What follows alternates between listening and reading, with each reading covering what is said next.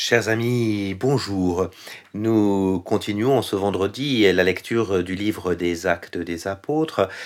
À partir d'aujourd'hui et quasiment jusqu'à la fin, nous aurons, parce que euh, le style de Luc le veut, mais aussi parce que nous avons pris un peu l'habitude de lire euh, les actes des apôtres, nous aurons toujours des, des, chapitres quasi complets, en tout cas euh, des, des, bonnes, des bonnes séries de versets à étudier ensemble. Donc le plus simple peut-être, ce sera que systématiquement vous puissiez lire dès le début l'enregistrement et pourquoi pas avant, puisque vous avez les, les références, que vous puissiez lire le texte en question, que nous ne lirons plus intégralement euh, parce que ce serait un peu fastidieux et, trop long.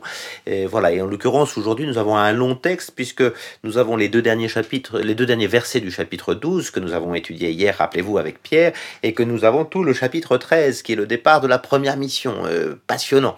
Voilà. Donc, euh, euh relisez cela, arrêtez quelques instants cet enregistrement et puis euh, lisez de 12-24 jusqu'à 13-52, euh, c'est-à-dire la fin du, chapitre 13. Ça vous prendra 5 bonnes minutes, mais au moins vous allez pouvoir suivre ce que je vais vous dire.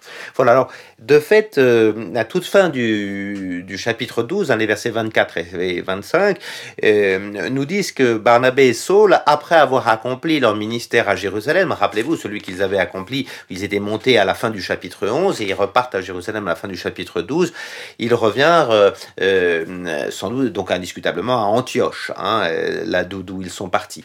Euh, vous voyez, l'alternance continue. On a vu que Pierre, en quelque sorte, était quasiment sorti du récit hier.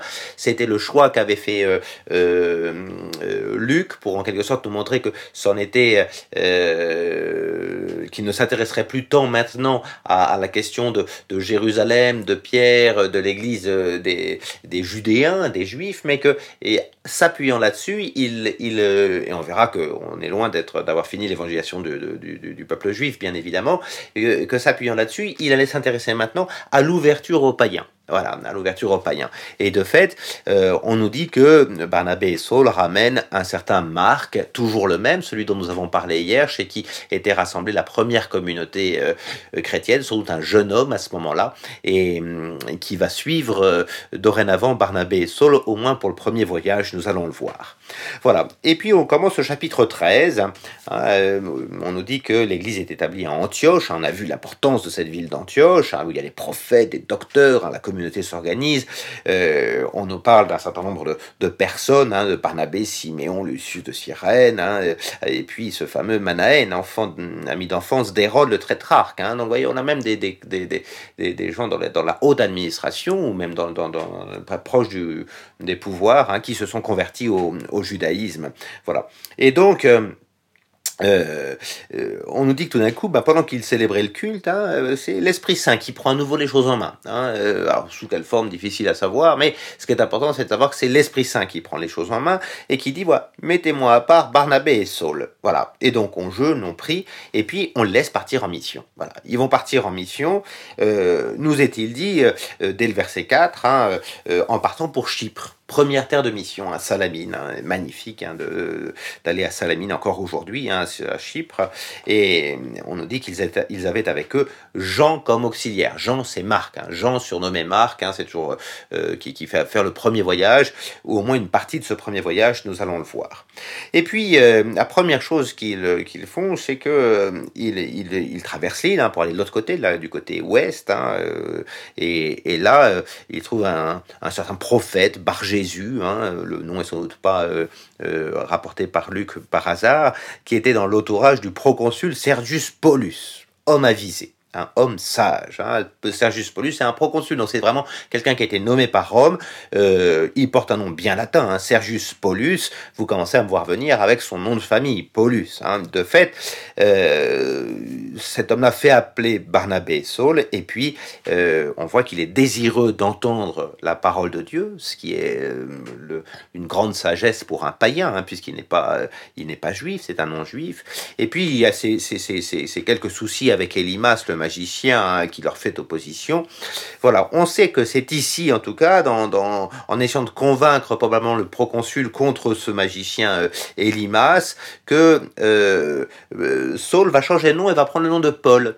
y a-t-il une forme d'adoption par Sergius Paulus, ou au moins d'adoubement En tout cas, voyez, il y a vraiment cette idée que petit à petit, Luc nous montre que l'évangile va vers le monde romain et donc en fond vers le monde païen. On est Sergius Paulus et Saul qui est un nom très juif, hein, nom du premier roi euh, euh, d'Israël, euh, et, va, prendre le nom de Paul qui est celui de Paulus, hein, Sergius Paulus, qui est un nom romain. Voyez comment petit à petit par des détails on nous montre que vraiment l'Empire romain sera en quelque sorte le vecteur de la première universalisation de l'évangile. Hein, voilà. Et, du coup, vous l'avez lu, hein, j'espère, euh, euh, la suite, hein, vous voyez comment Elimas est traité par, euh, par Paul, maintenant on peut l'appeler comme ça, et, et, Barnabé. Et puis, du coup, au verset 12, voyant ce qui s'était passé, hein, c'est-à-dire la cécité d'Elimas, le proconsul embrassa la foi, vivement frappé par la doctrine du Seigneur. Voilà, donc on a la première conversion du voyage, c'est celle à nouveau d'un fonctionnaire romain. Rappelez-vous, on a vu Corneille, un centurion. Cette fois-ci, c'est un fonctionnaire. Et voilà, ça suffit en tout cas à montrer euh, finalement le, la, fécondité de la première mission. Et puis, on nous dit de pas fausse, hein, donc on est toujours sur Chypre, il s'embarquèrent euh, avec, euh, il embarqua avec ses compagnons pour gagner Pergé, en Pamphylie, hein, on est au sud de la Turquie actuelle, euh, et ils vont monter de Pergé jusqu'à Antioche de Pisidie, mais non sans que Jean les eût quittés hein, pour retourner à Jérusalem au verset 13. Hein. Jean-Marc les quitte, on ne sait pas pourquoi ici, on l'apprendra au, au, chapitre 16. Indiscutablement, il y a des divergences de vues. Hein, euh, preuve que même dans la communauté chrétienne, euh, l'harmonie n'est pas si simple à obtenir. Voilà, Marc les quitte et, et Paul lui en voudra euh, longuement. Hein, à, Marc. Hein, euh, il s'en souviendra en tout cas quand il voudra partir dans le deuxième voyage, il voudra pas de lui. Voilà. Euh, bah, finalement, c'est bon signe pour nous. Hein, euh, les chrétiens n'ont pas forcément toujours l'harmonie facile. Bah, on, le constate tous les jours. Voilà. Et puis, il commence le jour du Shabbat, nous était-il dit. Ils arrivent à Antioche de Pisidie. Peut-être d'ailleurs Antioche de Pisidie, c'est sur, il faut passer le Taurus, c'est sur le haut plateau de, Turquie actuelle. Hein, et, donc de, l'Asie mineure à l'époque, hein, c'est comme ça qu'on l'appelle. Donc, euh, on, vous voyez, on, monte, c'est peut-être le fait de monter euh, dans le Taurus vers Antioche de Pisidis qui semble pas le plus subtil à cette époque-là. Hein. Ils auraient dû partir, euh, ils auraient fait mieux de partir vers la Odyssée, vers Éphèse. Voilà. Pourquoi est-ce qu'ils montent là? C'est peut-être pour ça que Marc les quitte en disant, mais moi, j'ai pas du tout envie d'aller monter dans ces, dans ces villages de, montagne, hein, finalement. Et Antioche de Pisidie n'est pas la, la, plus importante des cités qu'on aurait pu aller évangéliser. Toujours est-il que c'est le choix qui est fait et que, du coup, le jour du sabbat, on entre dans la synagogue, vous voyez, toujours cette idée qu'il n'y aura pas d'évangélisation des païens tant qu'on n'aura pas, on ne sera pas passé par le mystère d'Israël. On rentre le jour du Shabbat, le jour donc euh, sacré hein, de la semaine, et euh, sanctifié, et puis euh, dans la synagogue. Voilà. Et euh, après la lecture de la loi et des prophètes, hein, ça se passe comme, euh, comme, euh, comme finalement une liturgie de la parole, hein, la loi et les prophètes. On lit d'abord la loi, c'est-à-dire le Pentateuque, Moïse, hein, les cinq premiers livres de la Bible, et puis ensuite les prophètes. on lit la loi et les prophètes, comme Jésus les avait lus d'ailleurs à la synagogue au chapitre 4 de, Saint Luc. il y a des parallèles qui sont faits ici par Luc entre Jésus, qui lit le jour du sabbat dans la synagogue, allez revoir Luc 4, 16, 30, quelque chose comme ça. Et puis ici, vous avez acte 13 euh, où c'est exactement la même chose. Et là, euh, on, les chefs de la synagogue leur envoyèrent dire à Paul et à ses compagnons, frères, si vous avez quelques paroles d'encouragement, c'est-à-dire de stimulation spirituelle, hein, à dire au peuple, parlez. Et Paul, là, va se lever et va faire tout un discours premier discours de Paul, hein, qu'on l'on entend, on sait qu'il a déjà prêché, mais cette fois-ci on entend pleinement son discours. Euh, ça se passe dans une synagogue un jour de Shabbat, comme pour Jésus. Vous voyez, le parallélisme continue. Et dans ce discours, Paul va donc euh, véritablement euh, faire ce que, rappelez-vous, Philippe avait fait avec le nuque de la reine Candace, c'est-à-dire lire les Écritures, et à partir des Écritures, il va euh, annoncer la bonne nouvelle de Jésus. Alors c'est ce discours qui, au fond, est exactement un peu sur le même modèle que celui qu'on avait eu au chapitre 2 des actes des apôtres. Rappelez-vous le premier discours de Pierre. là, nous avons le premier discours de Paul. Et à nouveau, un hein, parallélisme Jésus Pierre, Paul. Hein, Pierre a fait un discours à partir des Écritures, Paul fait un discours à partir des Écritures. Et ce discours, il est un peu technique dans la lecture des Écritures et je vais pas prendre le temps, ce serait vraiment fastidieux de, le prendre complètement avec vous. Euh, vous l'avez repéré, il faut toujours repérer un, discours structuré à partir des, des appels hein, qui sont faits. Un homme d'Israël hein, au verset 16 et puis frère au verset 26, c'est la deuxième partie du discours. Et puis verset 38, sachez-le donc frère. Et et donc une troisième partie du discours qui se fait à partir de là. Ce qui va être intéressant pour nous, c'est les effets du discours, hein, au verset 42. Hein, euh, à leur sortie, on les invitait à parler encore du même sujet le Shabbat suivant. On les trouve passionnants, ces hommes. Ils ont dit qu'il y avait, que Jésus était le Messie, donc c'est passionnant tout ça, hein, pour des Juifs qui disent, ah ben le Messie serait arrivé. Voilà. Et après que l'Assemblée se fut séparée, nombre de Juifs, de prosélytes adorant Dieu suivirent Paul et Barnabé. Donc beaucoup de conversions chez les Juifs. Et ceux-ci, dans leurs entretiens, les engagèrent à rester fidèles à la grâce de Dieu. Et donc on recommence le Shabbat suivant, hein, une semaine plus tard, verset 44. Presque toute la ville s'assembla pour entendre la parole de Dieu. À la vue de cette foule, les Juifs furent remplis de jalousie et ils répliquaient par des blasphèmes et des paroles de Paul. Voilà, c'est-à-dire qu'effectivement, tant qu'on dit à, à, ces gens de, à ces juifs de la synagogue, ben, votre Messie est arrivé, tout va bien, mais quand on dit, mais il est aussi, il va aussi intéresser les païens, il y a au fond euh, euh, un vrai souci, qui est au demeurant le premier des apôtres aussi. Rappelez-vous que les apôtres, pour eux, c'était pas évident. Rappelez-vous l'histoire de Corneille, hein, c'est pas évident que, la bonne nouvelle soit aussi faite pour les païens. Et du coup, ça les rend, ça les rend furieux, et c'est là que Paul et Barnabé déclarent, bah, écoutez, c'est bien simple, c'est à vous d'abord qu'il fallait annoncer la parole de Dieu. Hein, nous sommes au verset 46. Mais puisque vous la repoussez, eh bien, et que vous ne vous jugez pas digne de la vie éternelle, voyez l'ironie, hein, bien sûr, de Paul, hein, nous nous tournons vers les païens. Car ainsi nous l'a ordonné le Seigneur, et là on va justement citer Isaïe, je t'ai établi lumière des nations, c'est euh, le rôle du serviteur souffrant qu'on a déjà rencontré. Euh, Jésus est là pas seulement pour être la gloire d'Israël, mais pour être la lumière des nations. C'était écrit, si vous voulez pas le croire, ben ne le croyez pas. Et du coup, verset 48, tout joyeux. Hein, la joie, on l'a déjà euh, chez Luc beaucoup, et notamment au moment des, euh, découvertes, hein, et euh, par exemple au moment des récits de l'enfance, hein, la joie des bergers, voilà, tout joyeux à ces mots.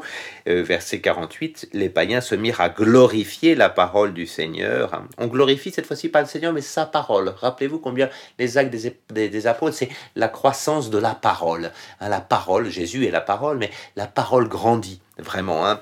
Et ils embrassèrent la foi, euh, euh, voilà, véritablement, hein, et, du coup, ils vont pouvoir être destinés à la vie éternelle hein, par le baptême, et voilà.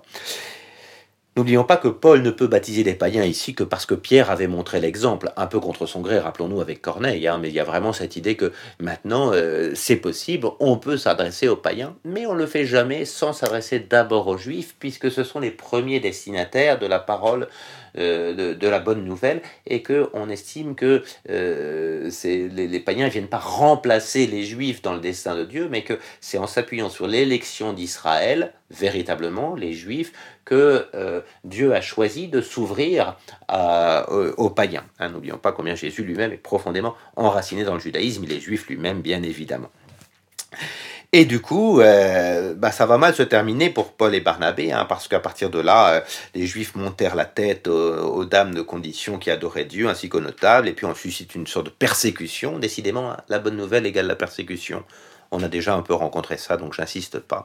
Et du coup, Pierre et Paul font exactement ce qui est prévu au chapitre 9, verset 5 de Luc, quand, dit, quand Jésus donne les consignes à, ses, envoyés, à hein, ses apôtres. Hein, euh, voilà, si jamais on ne vous reçoit pas, secouez la poussière de vos pieds. Manière de dire, ben, on restera pas ici. Et c'est ce qu'ils font, verset 51. Hein, euh, et ils partent à la ville suivante, celle que nous verrons demain, Icodium. Mais néanmoins, les disciples sont remplis de joie et de l'Esprit Saint. Il y a toujours cette insistance là qui est faite. Voyez, on vient d'assister euh, au premier discours de Paul dans une synagogue, à son succès, mais finalement vraie, hum, au vrai problème, dès qu'on s'aperçoit que la bonne nouvelle est aussi pour les païens, eh ben, euh, euh, les juifs ici ben, ne l'acceptent pas, la chose difficile. Le mystère de l'endurcissement d'Israël hein, qu'on voit ici est un mystère qui sera vraiment, d'abord qui est déjà présent dans l'Ancien Testament, hein, dans, le serviteur souffrant notamment, hein, mais aussi en, Isaïe 6. Voilà, c'est quelque chose qu'on regardera, euh, le lien entre Israël d'un côté et les païens de l'autre.